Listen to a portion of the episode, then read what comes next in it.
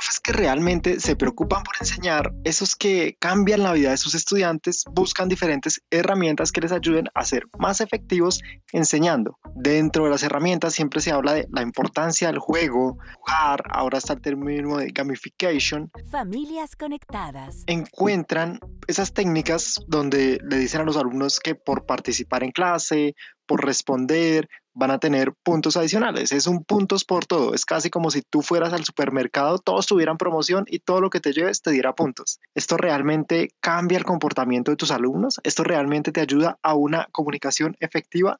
Acá vamos a reflexionar un poco sobre esto. Comencemos. Presenta Prodigy. Como siempre, si ya me conoces y has escuchado otros episodios, vamos por lo simple. Entender la diferencia entre jugar, juego y diversión. Sé que suena parecido y muy básico, pero vamos a entender estas diferencias. Según Google, el significado de jugar es Jugar. realizar una actividad o hacer una cosa, generalmente ejercitando alguna capacidad o destreza con el fin de divertirse o entretenerse. Por el otro lado, juego es Juego. la actividad que se realiza generalmente para divertirse o entretenerse y en la que se ejercita alguna capacidad o destreza. Vemos que es casi lo mismo, ¿no? Hablan de juego, de diversión, de capacidades y de destrezas, aunque no siempre está relacionado. Te explico. Tú puedes jugar un sorteo de la lotería y no necesariamente implica que sea un juego divertido. De hecho, no implica que haya un ganador, un vencedor, que haya un ranking, que haya un top de puntos. No, estás apostándole a algo.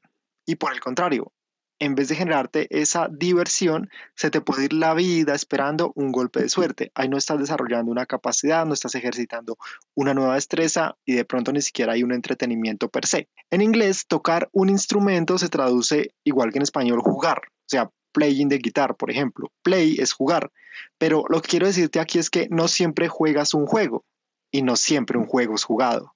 Por ejemplo, tú puedes entretenerte viendo un partido de fútbol sin jugarlo, solo como espectador. Esto se llama people fun.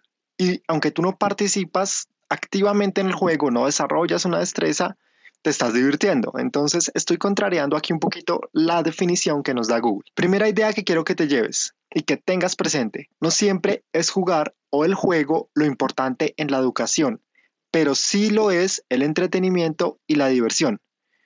Nuevamente, lo importante en la educación es que hagamos nuestro mejor esfuerzo porque sea una experiencia entretenida y divertida, no necesariamente que esté el verbo jugar. Sé que en medios virtuales buscamos alternativas como juegos en, en tiempo real, esas, esos juegos tipo Kahoot, que hay un tablero con muchas preguntas y las personas responden y entre más rápido y acertada lo hagan, más puntos tienen y hay un tablero de líderes o de ranking donde alguien está súper arriba y alguien está abajo. Este juego competitivo motiva durante la clase que los alumnos estén dispuestos a responder. Motiva un poquito a que te presten atención.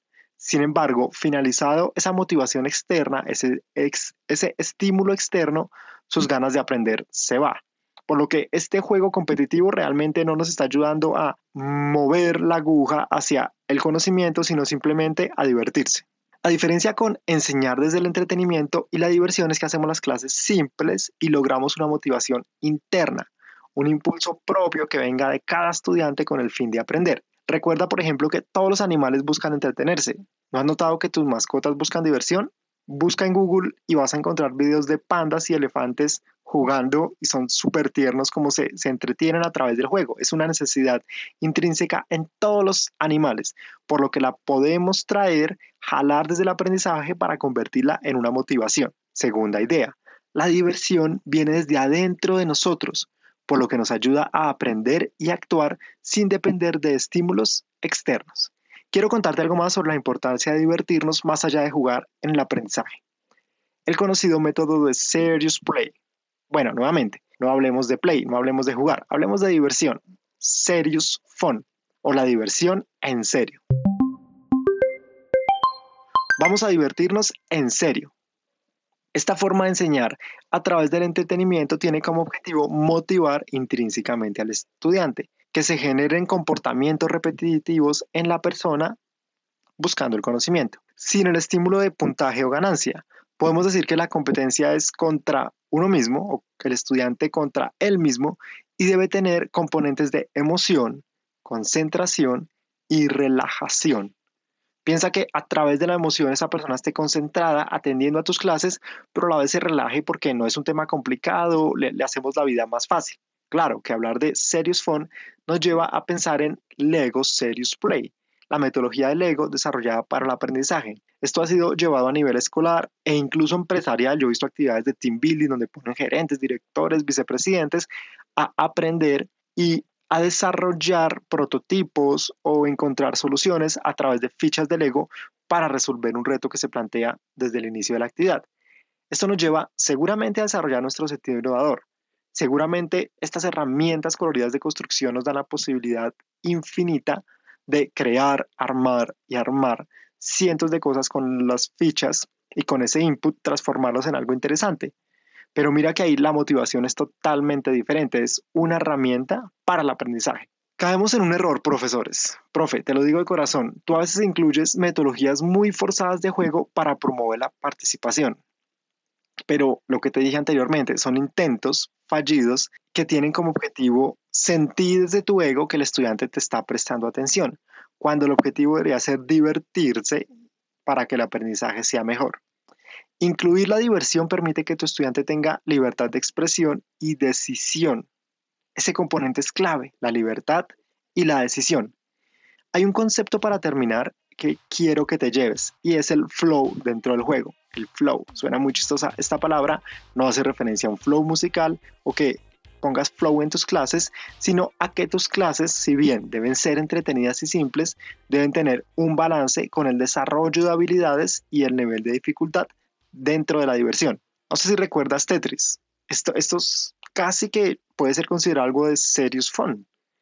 Tú desarrollabas una destreza mental, o sea, casi que tú veías algo, tu mente, tus manos tenían que estar sincronizadas para encajar todas las fichitas e ir pensando cuál iba a ser la mejor decisión, incluso con la ficha que seguía. Y las mecánicas del juego hacían que tú pudieras jugar, por ejemplo, con qué tan lleno estaba el tablero, a qué velocidad querías que bajaran las fichitas. En otros juegos ya decía, bueno, quiero incluir unas fichas como, como bonus que te ayudaban a ciertas cosas o no. Y eso hacía que a medida que tú avanzabas y tenías más destreza, se ponía más difícil. Igual deben ser tus clases. Deben ser entretenidas. Involucra seguramente componentes de juegos lúdicos, pero ponle ese flow. Que, que sea facilito, pero que vaya aumentando la habilidad de sus estudiantes y sea más difícil. Si nos quedamos en el nivel fácil, los estudiantes se pueden aburrir. También necesitan sentirse retados. Y aunque están motivados seguramente por una calificación, por un certificado o por el conocimiento per se, incluir algo de diversión te hará la vida más fácil a ti y a ellos. Disfrutarás esas horas de, incluso cuando vas a preparar la clase, bueno, ¿qué, componente lúdico le voy a meter acá para que se diviertan mis estudiantes? Vas a compartir con ellos desde una forma más fácil más reptil, por decirlo de alguna forma, cuando te decía que todos los animales tenemos en nuestras vidas esa facultad de diversión. No te limites por los medios virtuales. Mira, yo por ejemplo tengo cursos de enseñanza afectiva online y a veces comparto videos y les digo a los estudiantes, toca la cámara y cuando todos toquen la cámara yo le voy a dar play al video. O toca el monitor, ve y toca donde en mi presentación hay un círculo rojito, toca el círculo rojito para darle play. Ellos saben que, que, no, pues que realmente no influye en que toquen la pantalla, pero les hago sentir que son parte de ese juego, que pueden tener la capacidad de decisión y que van a simular que están decidiendo por sí mismos empezar a aprender cuando toquen esa pantalla. Es una dinámica simple, lúdica, que te puede servir también a ti. Te agradezco por abrirme las puertas de tu espacio digital ve ya mismo a suscribirte al podcast o califícalo con 5 estrellas. Eso también hace parte de mi motivación para contarte más chismes de efectividad en tus clases online.